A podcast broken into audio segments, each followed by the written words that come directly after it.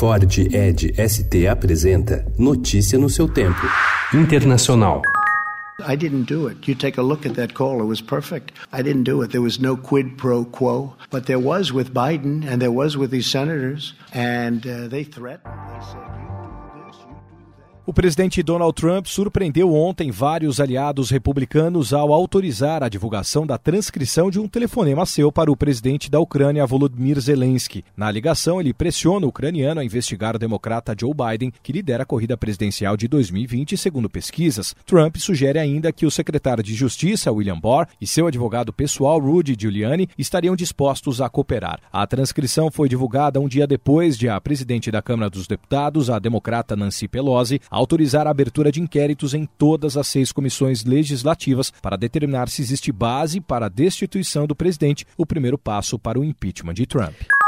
O presidente de Israel, Reuven Rivlin, deu ontem ao primeiro-ministro Benjamin Netanyahu a preferência para formar um novo governo. O partido do premier, o Likud, elegeu um deputado a menos que o rival azul e branco do ex-general Benny Gantz, mas sua coalizão de partidos de direita é maior. Netanyahu e Gantz chegaram a discutir uma aliança, mas as negociações fracassaram.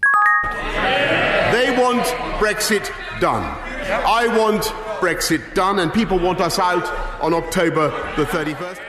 Em um discurso ao parlamento britânico que retomou suas atividades ontem por decisão da Suprema Corte após ser suspenso pelo primeiro-ministro, Boris Johnson disse que não buscará um adiamento do Brexit, mesmo com a lei aprovada que o força a fazê-lo. O discurso marcou incoerência com declarações anteriores do premier, nas quais ele prometia cumprir a lei e o Reino Unido deixaria a União Europeia na data prevista no dia 31 de outubro. بسم الله الرحمن الرحیم.